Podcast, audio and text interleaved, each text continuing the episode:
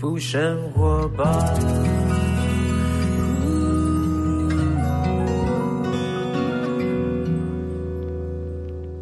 欢迎来到幸福生活吧！我是空中的 bartender 小马倪子君。今天来到我们节目当中的大来宾是哪一位幸福大来宾？要带给大家幸福呢？这位呢，我觉得他是真的是呃非常的有恩典的一位啊，因为他呃不止呢人长得就是帅。然后呢，才艺也众多哈。最主要是他娶到了一位超级厉害的太太。这位超级厉害太太呢，下次再请他们到我们节目当中，因为她也是戏剧的一姐，也是我多年的好朋友。那今天来到我们节目当中的大来宾呢，最近他应该是厨神了哈。欢迎李毅。嗨，观众朋友，大家好，我是李毅。嗨，马哥好。嘿，李毅，李毅，我觉得很妙哈。李毅一开始是怎么进演艺圈的？因为你们家族好像有蛮多人在演艺圈的哦。主要是我堂哥啦，因为我堂哥李威那时候。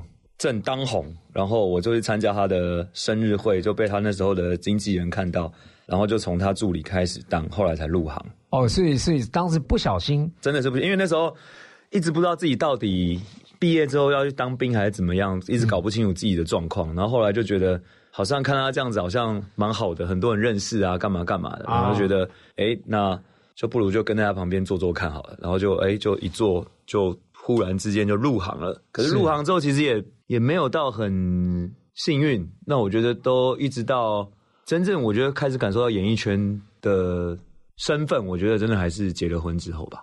哦，前面其实还蛮模糊的，还模蛮模糊，就是反正有戏就拍，然后也不知道自己到底要干嘛。那是结了婚之后开始，哎，开始大家真的知道说你是谁谁谁了，然后才正式开始演比较吃重的角色。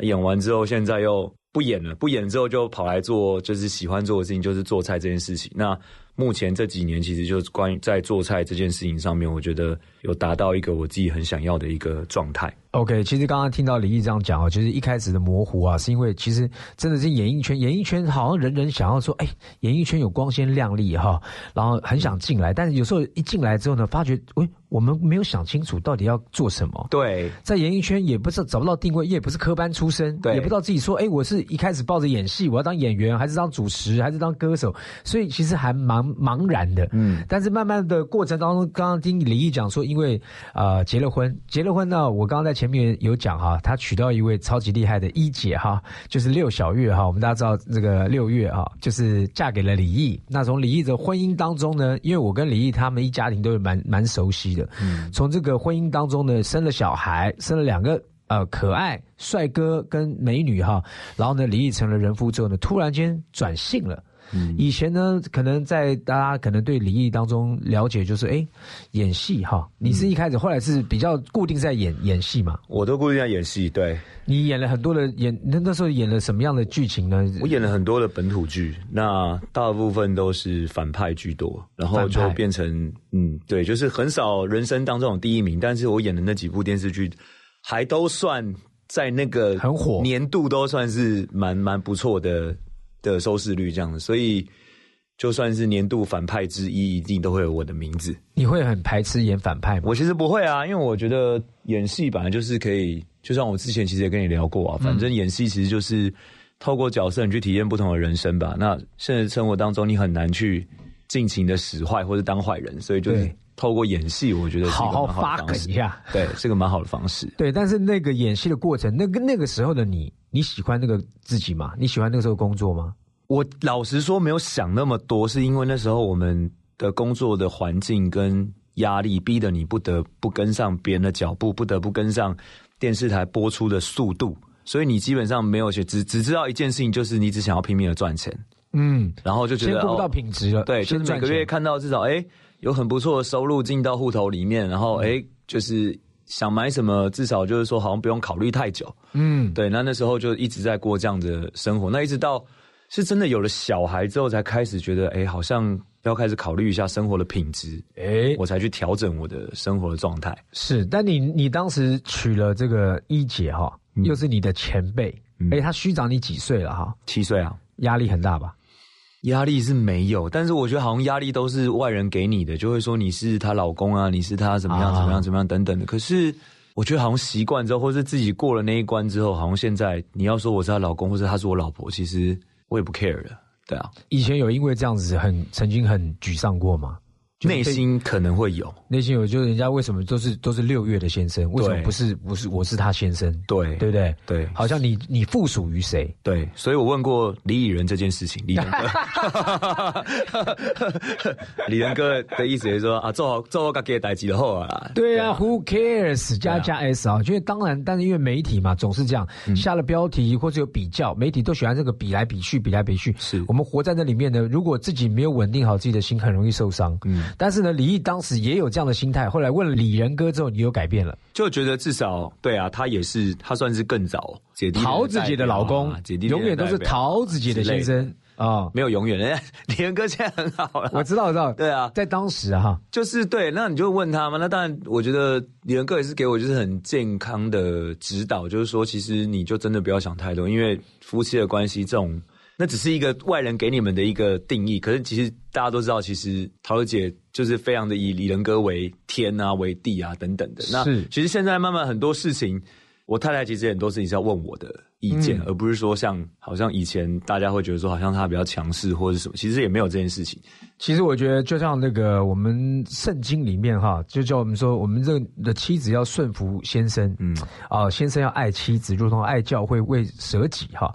其实呢，我觉得一家之主，一家如果有两个老板，那到底要听谁的？对对不对？那那男人也不要因为世界上面的一些角度呢来贬低自己或者受挫哈，应该就好好做自己，对不对？做自己该做的事情。那那。家庭是两个人在一起，所以听众朋友，如果你也有类似这样，好比说哦，你太太发展比较好，哎，荣耀他，感谢她，就是很棒啊，呃，不用不用说以前传统的观念说什么哦，一定要怎么样，男生要多怎么样，女生要不要有这种观念，因为现在什么时代了？我觉得夫妻是一起同心的啊。当然，我觉得呢，待会再来问问看小易他是如何从戏剧当中，然后后来他哎歇息了他戏剧的工作，走进家庭，然后后来变成一个，我现在看到他就叫厨神哈，先带来他。他这个今天受访，他要推荐给大家一首歌曲，郑中基的《你的眼睛背叛你的心》。哇，最爱这首歌。好，来来听听看这首歌。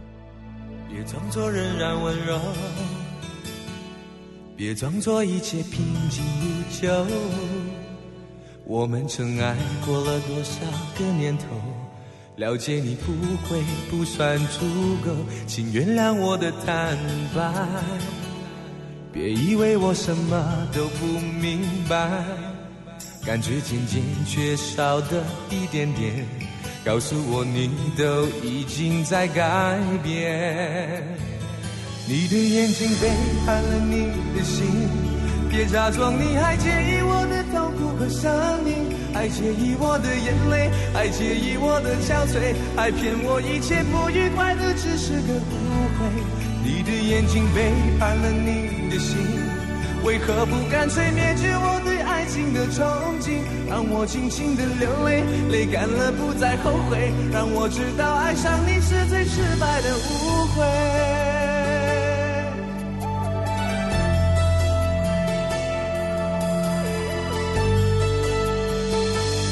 别装作仍然温柔，别装作一切平静如旧。我们曾爱过了多少个年头，了解你不会不算足够，请原谅我的坦白。别以为我什么都不明白，感觉渐渐缺少的一点点，告诉我你都已经在改变。你的眼睛背叛了你的心，别假装你还介意我的和生命。还介意我的眼泪，还介意我的憔悴，还骗我一切不愉快的只是个误会。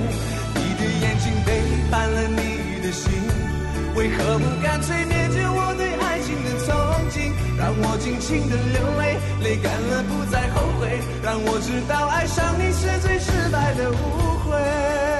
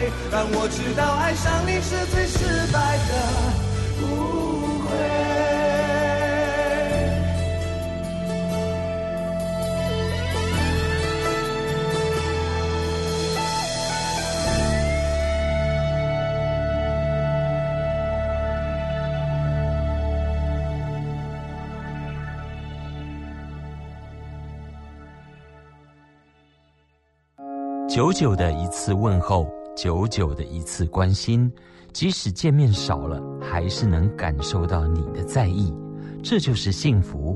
我是李佩伟，FM 一零二点五，幸福广播电台，听见就能改变。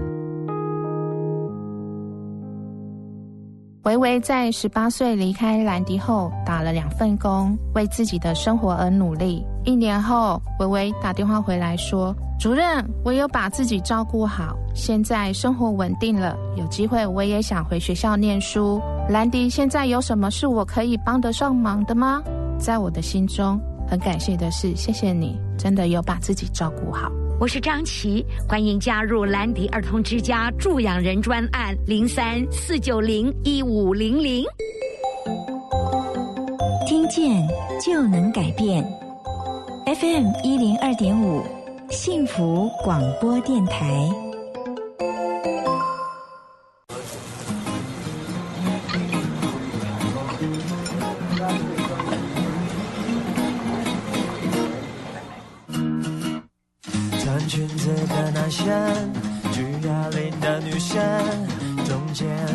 的钟声我都不用抬手直接闪团，劲爆的肉身和贫血的灵魂。贯彻博爱精神，打开世界无所不能。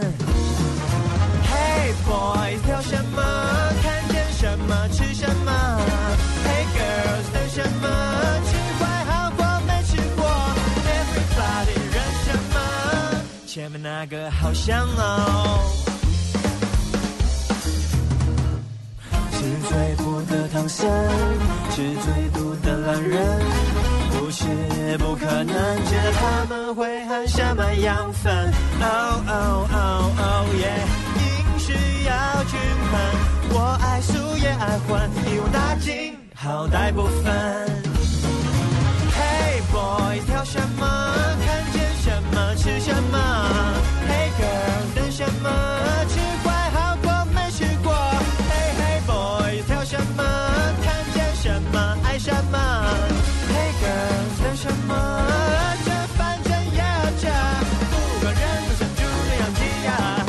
世界不放过。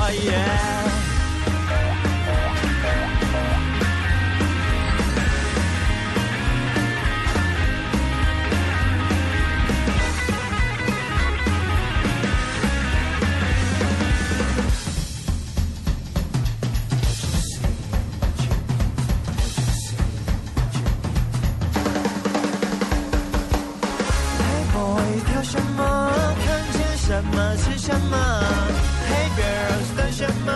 吃坏好过没吃过？Everybody，认什么？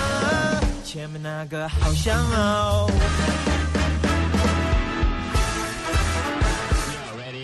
Hey boy，挑什么？看见什么吃什么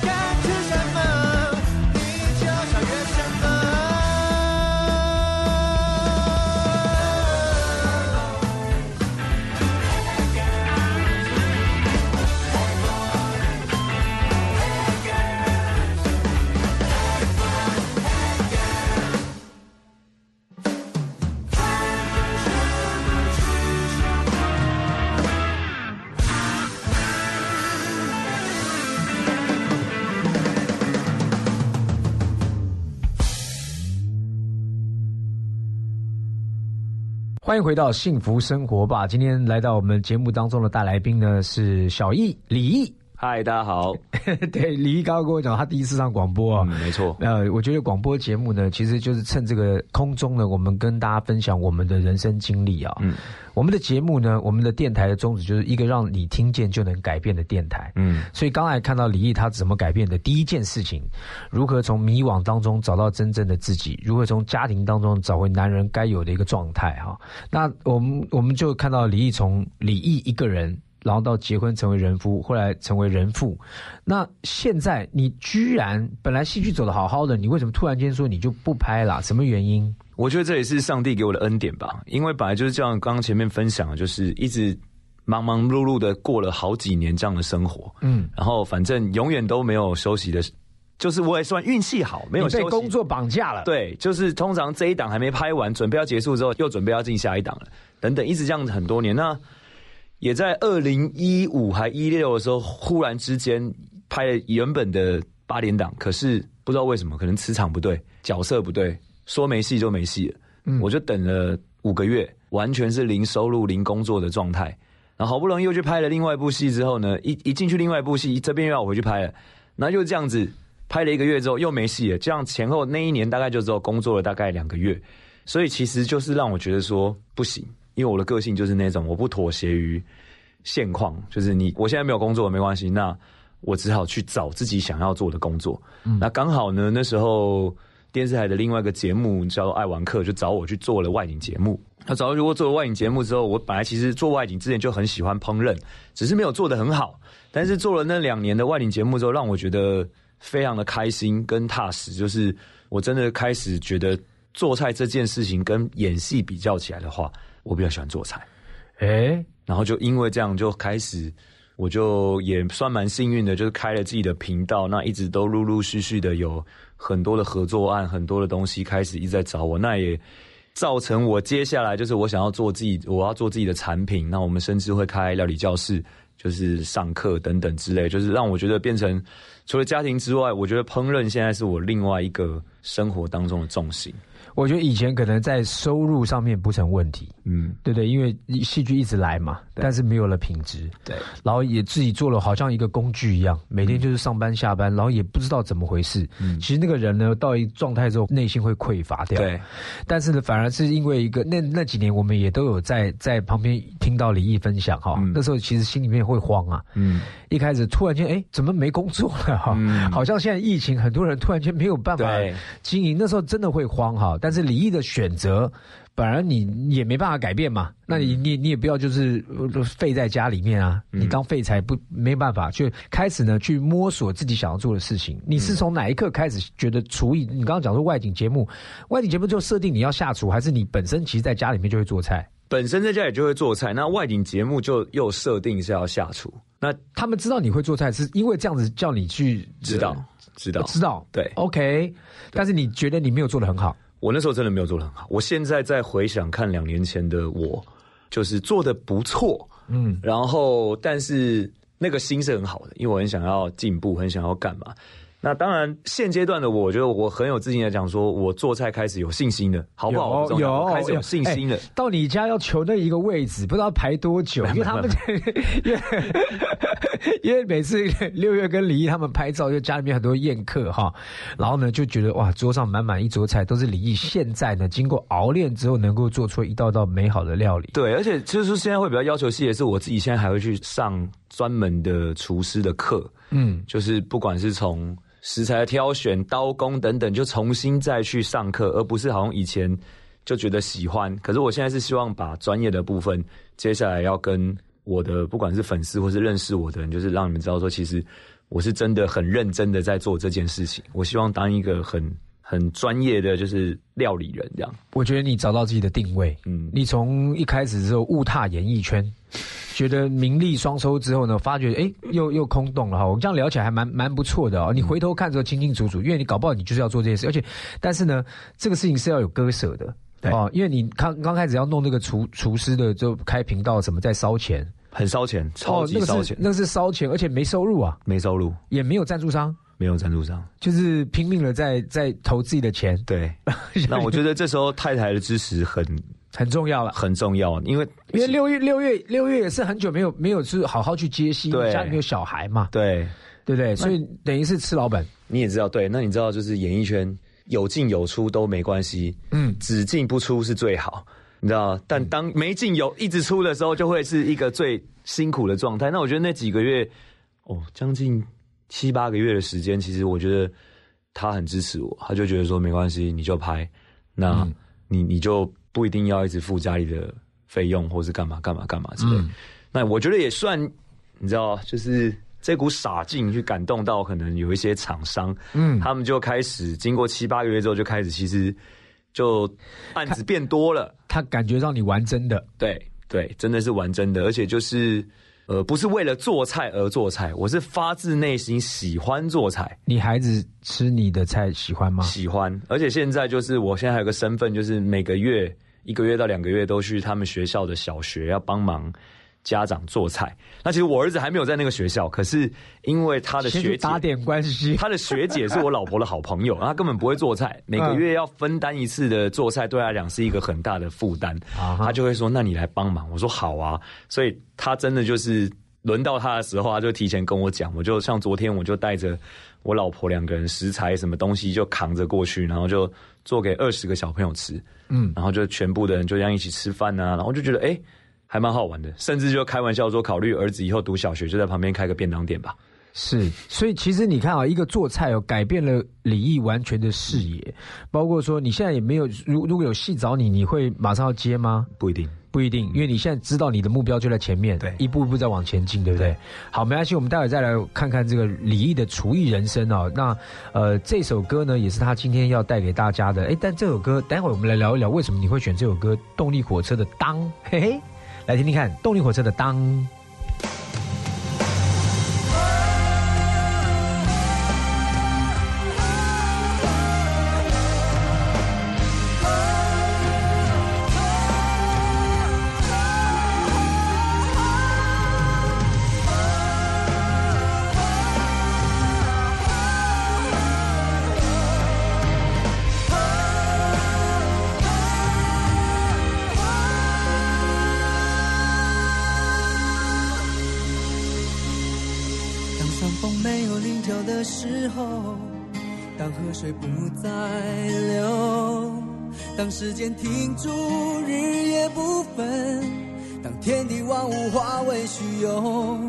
我还是不能和你分手，不能和你分手。你的温柔是我今生最大的守候。当太阳不再上升的时候，当地球不再转动，当春夏秋冬不再变换，当花草树木全部凋残，我还是不能和你分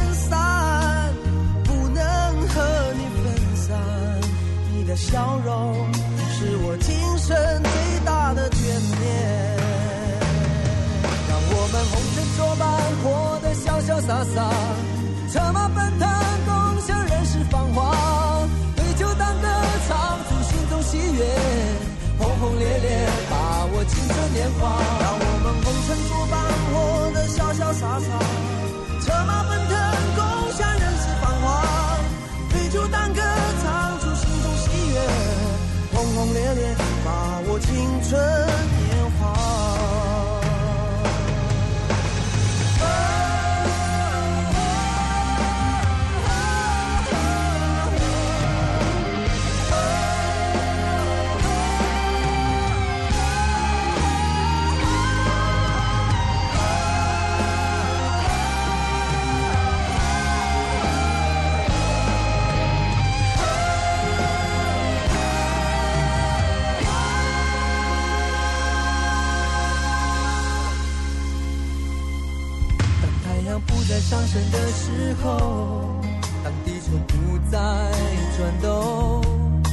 夏秋冬不再变换，当花草树木全部凋残，我还是不能和你分散，不能和你分散。你的笑容是我今生最大的眷恋。让我们红尘作伴，活得潇潇洒洒，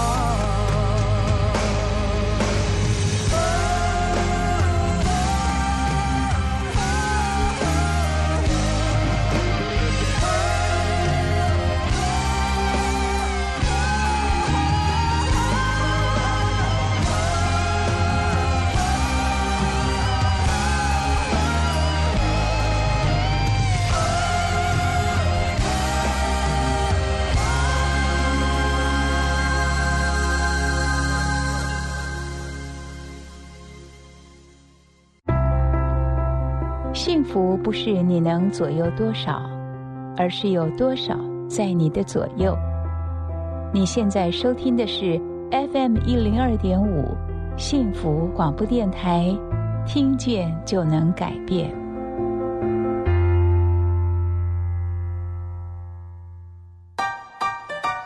生命精彩不设限，转个弯，听见就能改变。FM 一零二点五 TR Radio 幸福广播电台。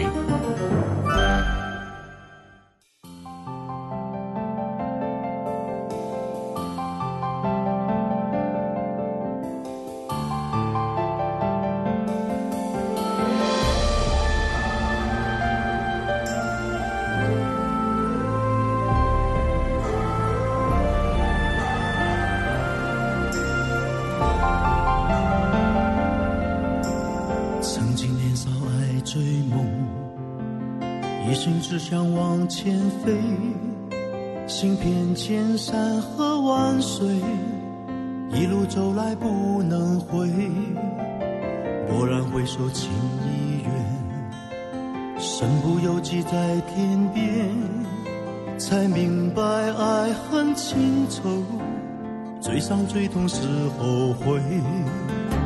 如果你不曾心碎，你不会懂得我伤悲。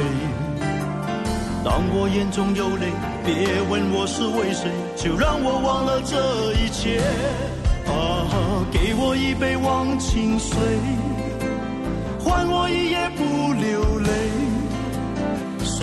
心真意，任它雨打风吹，付出的爱收不回。给我一杯忘情水，换我一生不伤悲。就算我会喝醉，就算我会心碎，不会看见我流泪。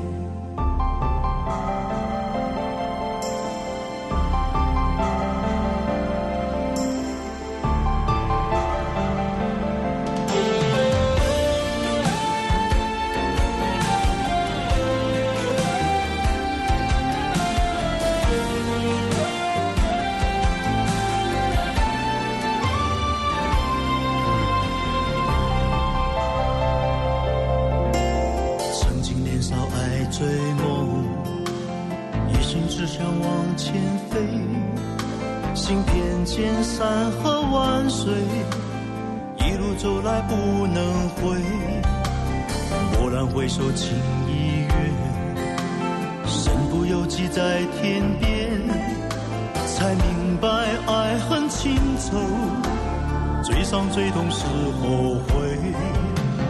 如果你不曾心碎，你不会懂得我伤悲。当我眼中有泪，别问我是为谁，就让我忘了这一切。啊，给我一杯忘情水，换我一夜真心真意，任它雨打风吹，付出的爱收不回。给我一杯忘情水，换我一生不伤悲。就算我会喝醉，就算我会心碎，不会看见我流泪。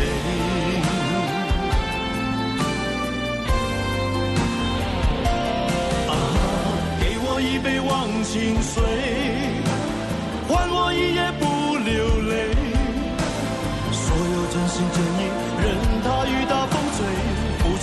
出的爱收不回。给我一杯忘情水，换我一生不伤悲。就算我会喝醉，就算我会心碎，不会看见我流泪。就算我会喝醉，就算我会心碎，不会看见我流泪。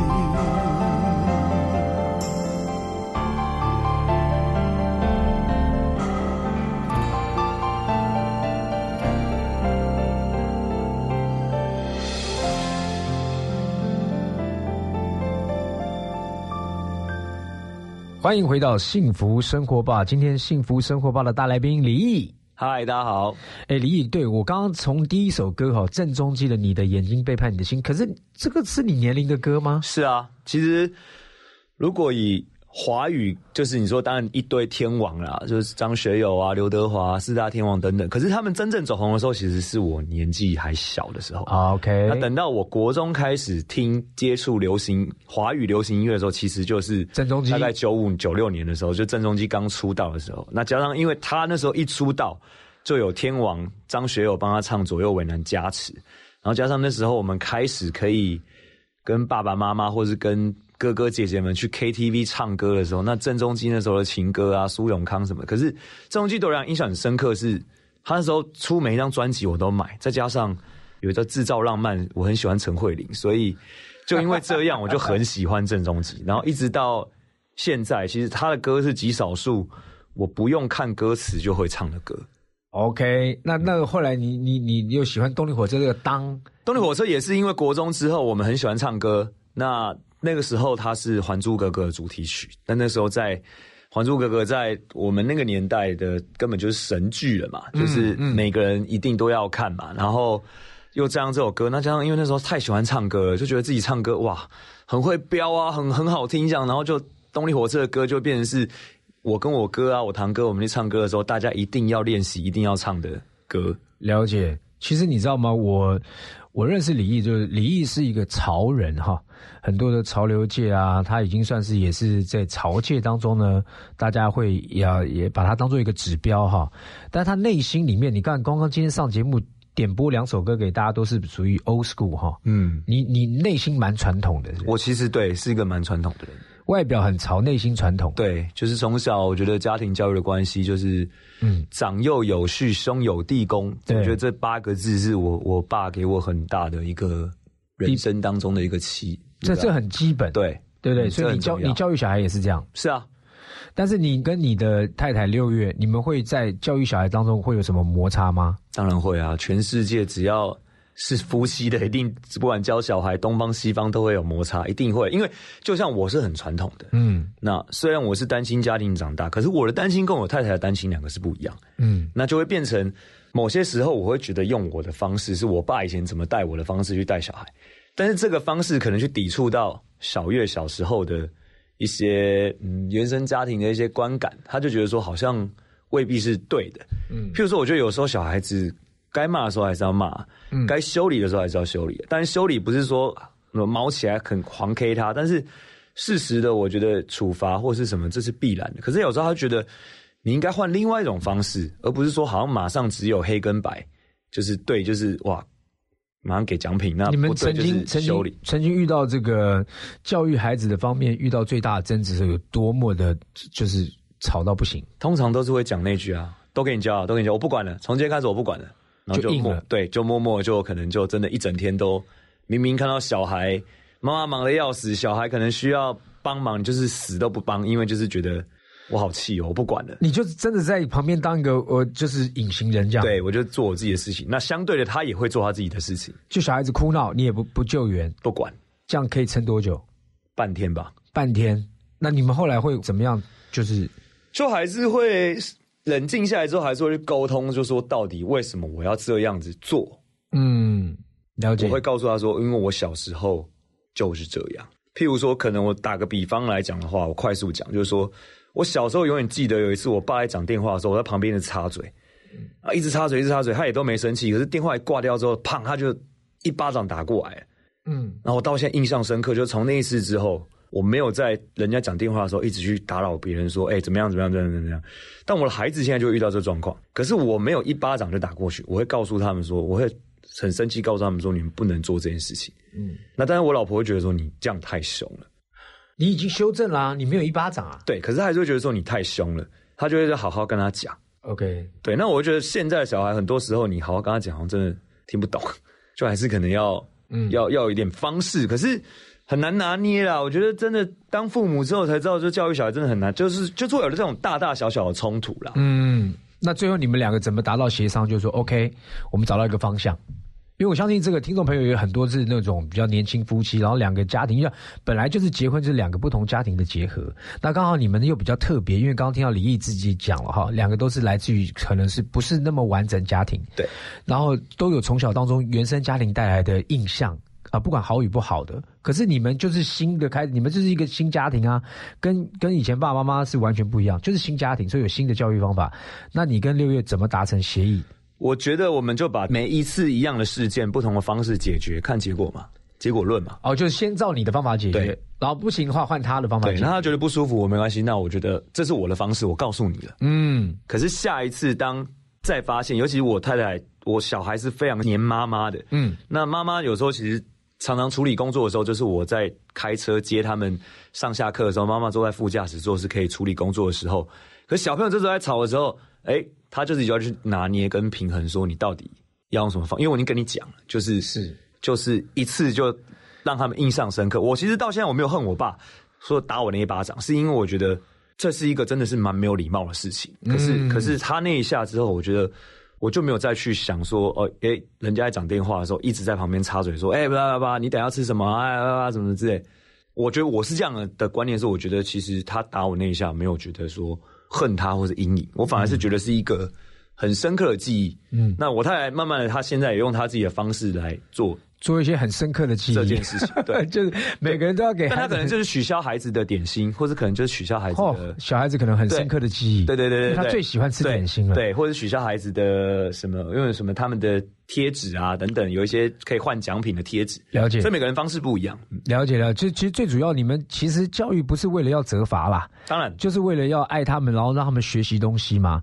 那只是说每个像刚才小姨讲，很我觉得很实际哈，就是真的会遇到家庭很多的问题，是因为教育上面意见不合。那他们的选择方法就是好吧，那我们就彼此先顺服对方的方法，然后呢，但是不是来算计哈，不是说哎，你看你这次错了之后啊，你看我得分啊，呃，而是说哎，大家先试试看嘛，如果不行，我们就中间找到中间值啊，因为毕竟是不同的家庭背景长大的。但是我觉得现在他们两个小孩子就很可爱啊。我们先再进一段歌哈，这个时候我觉得两个人都是，你们现在好像比较温柔哈，因为因为这首歌是你点的嘛，五月天的温柔。这首歌我们待会来听听看，林毅为什么要带来这首歌给大家听。我们先听听看五月天的温柔。走在风中，今天阳光突然好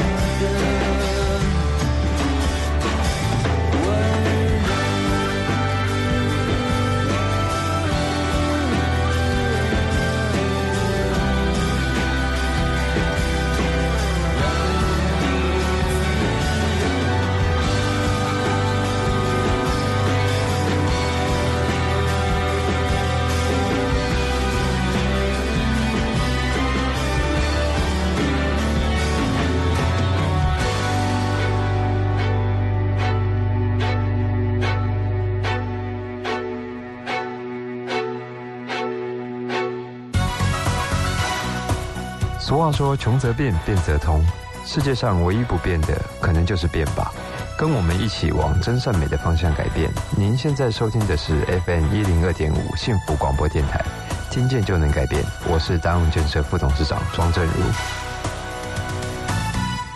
哦，空污、细菌、病毒、霉菌、脏污啊，好像有一件防护罩。守护 Angel 为您打造隐形抗菌防护膜，不含氯酒精且温和不刺激，baby、毛小孩、爸爸妈妈、爷爷奶奶用起来都安心。单瓶二九九，三瓶六九九，六瓶一二八零元。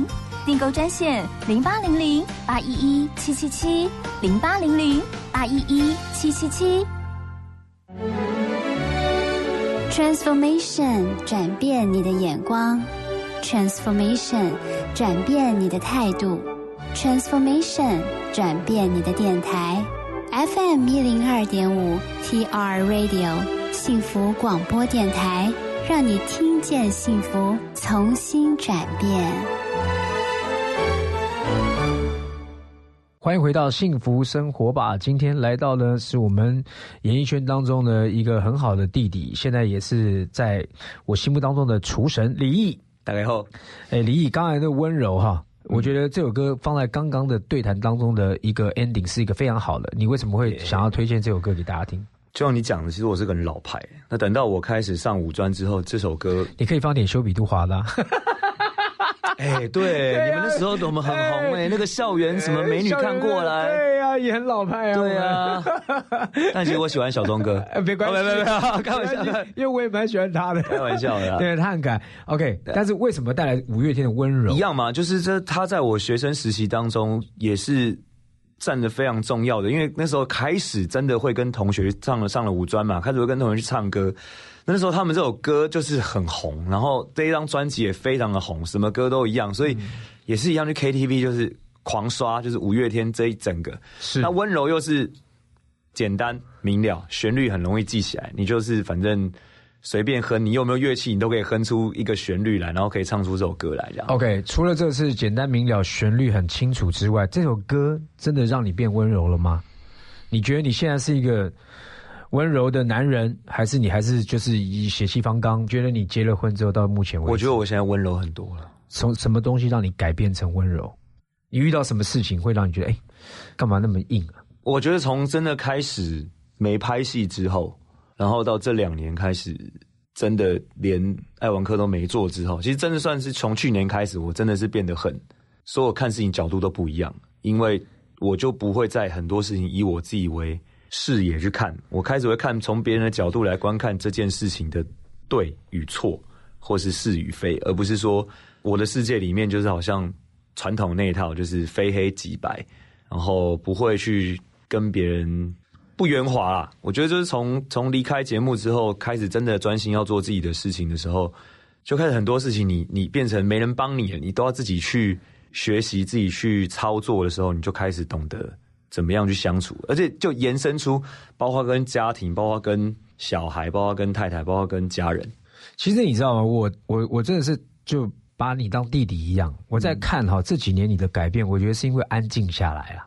以前你的戏剧可能跟你的这些主持工作、综艺节目都是为了要应付生活，对你没有时间去看这个世界，没有时间跟自己对话。对，反而你静下心来之后呢，做菜其实做菜跟能跟谁讲话？对，那做菜不就做菜吗？把肉弄好啊，把鱼弄好啊，把做菜，你你反而突然间静下来了。静下来之后，你比较有客观的心去看待别人的角度嘛？对，不就不会那么主观？那慢慢的呢，就觉得也没什么好气的，没什么好争的。对。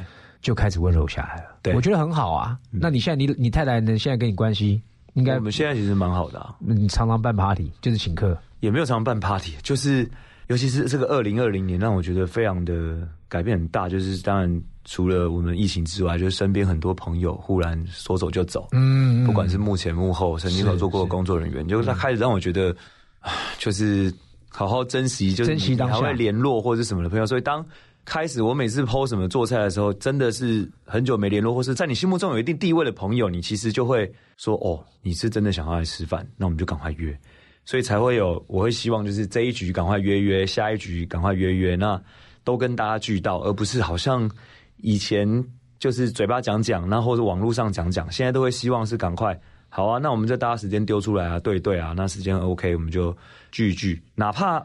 吃什么真的不重要，重点就是大家聚在一起，那聊聊天，然后分享一下，还可以讲讲以前，讲讲现在，讲讲未来。对我觉得听到你这么分享，我觉得很开心，因为呢，你看啊，我们虽然因为时间很短，我们就就一个小时的节目，还要扣掉歌曲啊，能够跟李毅聊的呢，我觉得下次找机会的时候，你再来节目聊一聊，你是如何？我觉得从看他一个男生变成一个男人哈，因为他开始呢在做什么事情的时候，我觉得就执行他嘛。不要每次哎，我们下次约啊，下次约，然后约到时候就就不要约了哈。你现在就是做菜是你的一个媒介，是上帝给你的礼物，让你去从厨艺当中去分享。所以呢，慢慢李毅也在自己的自媒体上面呢有自己的频道，对对不对？然后呢，也开始要做自己的品牌。对，你要做什么样的品牌呢？主要还是食品类的东西啊，因为我们节目的关系，那因为现阶段做菜的关系，就认识了很多好的厂商。那其实，在台湾有很多很好的食材、很好的加工的技术、很好加工的一些状态。那我们希望让真的，就像你知道。你们的幸福电台一样，就是把幸福带给人家。对，就是希望你现在食安问题嘛，你你吃到这个东西是好的，而不是说吃到你好像这个东西是有风险的。嗯，对。其实你看啊，现在你好像目标呢设定的非常清楚，马上要做一个品牌，然后要用你这些年来啊，呃，从卸下工作去摸厨艺，去磨好你这把刀，然后现在呢决定哎。我好像技术水平也不错，就有跟朋友的聚餐，也让自己多练习嘛。现在有自己的品牌，但是这些一切看似美好的前景就在前面。但是你在这个中间当中，你觉得你遇到了最大最大的，不管是家庭也好，不管是你的工作也好，你有没有遇过你最大的挫折？就是曾经是你根本就觉得啊，我到底是不是又搞错了，或做不下去？你有没有曾经很崩溃过？包括厨艺哦，有啊，就是。外景节目没做之后啦，我就一下瞬间觉得，好像原本外景节目是每个礼拜你都要。你说的外景节目是那个爱玩客，对对对，爱玩客没做。本来做菜的，对，然后就做菜，你就觉得忽然之间好像都没有在做菜。嗯，那这时候我太太就会点醒我，就是说，其实你在做节目的时候，很多时候你还是会觉得，你是为了节目在做菜，你是为了做菜而做菜。他说：“那你不如去想想，你真的到底是喜欢做菜还是不喜欢做菜？好好听听自己的声音。”所以才有了后面，我才开始，就像马哥刚刚分享的是，我安静下来了，那我就认真的开始去做菜，而且是为了真的是做菜，就是喜欢做菜这件事情去去发挥，呃，就是不管看到哪个频道，看到哪个视频，我觉得有用的，嗯，我以前都觉得靠脑袋，现在我是不是真的笔记下来？那笔记下来之后，再去调整，再去干嘛？再去干嘛？每一道菜都去做，那甚至把它量化，把它变成视频。我希望接下来在我的课程当中，可以跟大家分享，就是跟我做一样的菜。我刚刚问你这个问题，我得到一个答案，就是六月是你的拯救。真的，六月真的是一个哦，你太太她不只是支持你行动，支持你在你最彷徨无助的时候，给你一个方向，是你不如就停下来问问自己嘛？对，干嘛那么惊？对哦，就是还你要不然你会做那个外景节目，又在做菜，又是跟以前其实逻辑是一样，对你在应付那个工作而已。对，他要你找回那个真正你自己想要做的。其实这是能够把兴趣跟工作结合在一起，真的是太幸福的一件事情，非常非常棒哈！而且，呃，真的六月帮你很大。那如果以一个幸福要成为一句话，就是说幸福电台嘛，你现在也来上了节目哈。如果要幸福，要你说一句话，你会你觉得幸福是什么呢？以现在的你来讲，我觉得哦，嗯，好好聆听另一半的声音。哎，很好啊！我觉得每一个人哈，每一个人，因为幸福当然不只不是只有一件事啊哈，幸福有好多种嘛。有些人就像我就觉得，哎，我回家回到家的时候，我太太说，哎，我帮你煮碗面，我觉得哇，超幸福的。或者今天小孩子不哭不闹，我觉得好幸福。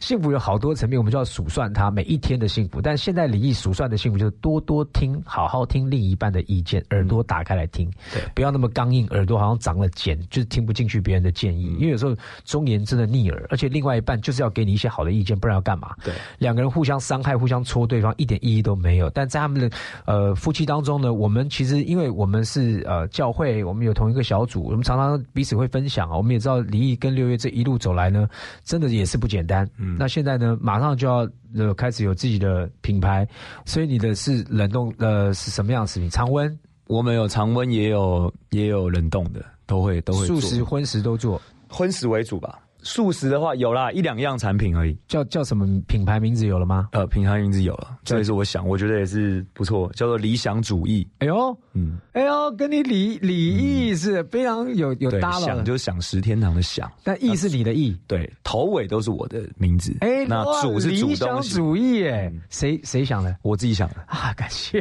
哇，上帝还恩高你哈，有这个非常好的名字啊。我们希望李毅呢，照朝着他的理想，卸下一切呢工作的捆绑，卸下一切这些现实当中呢，不管是从别人的眼光当中跳脱出来，我干嘛活在别人的眼光当中？我过好我的人生，对对，我掌握自己喜欢的事情，钻研下去。然后呢，另外一半的谏言我听了，我好好的做。现在呢，家庭美满，然后呢，小孩子也越来越大了啊，然后呢，两个人的教育也找到了方向。我觉得一切呢都走在幸福的轨道上面。我们也非常祝福李毅呢，在五月份哈，理想主义这个品牌诞生之后呢，真的给大家很幸福的美味。OK，最后呢，你来这个呃，跟大家呃宣传一下你的频道。你的自由自自频道自媒体，我的频道叫做一起吃饭吧，李毅的毅，那就是一起吃饭。你可以在 YouTube 或是在 Facebook 都可以搜寻到。我们每个礼拜都会固定上片，有时候一支，有时候两支，那会让跟大家分享。除了做菜之外，有一些网络好玩的好吃的，我们其实都慢慢的会去拍，甚至会延伸到露营的东西。所以，请多多支持一起吃饭吧，跟理想主义。OK，那等到这个疫情过去之后，可以跟大家碰面的时候，你会不会来一个什么粉丝见面会，煮东西给大家、啊嗯？会。会一定会，而且我们可能还会去跟一些单位结合，照顾一些弱势的团体。太好啦！哈、哦，我之前也去过那麦当劳叔叔之家，哈、哦，也可以为他们那些孩子们做菜，哈、哦。那再次的非常谢谢这个幸福人夫啊，嗯、还有人父啊，李毅啊，是希望他的理想主义呢，呃，能够成功啊。嗯、然后再次谢谢李毅，谢谢大家，谢谢，谢谢，拜拜。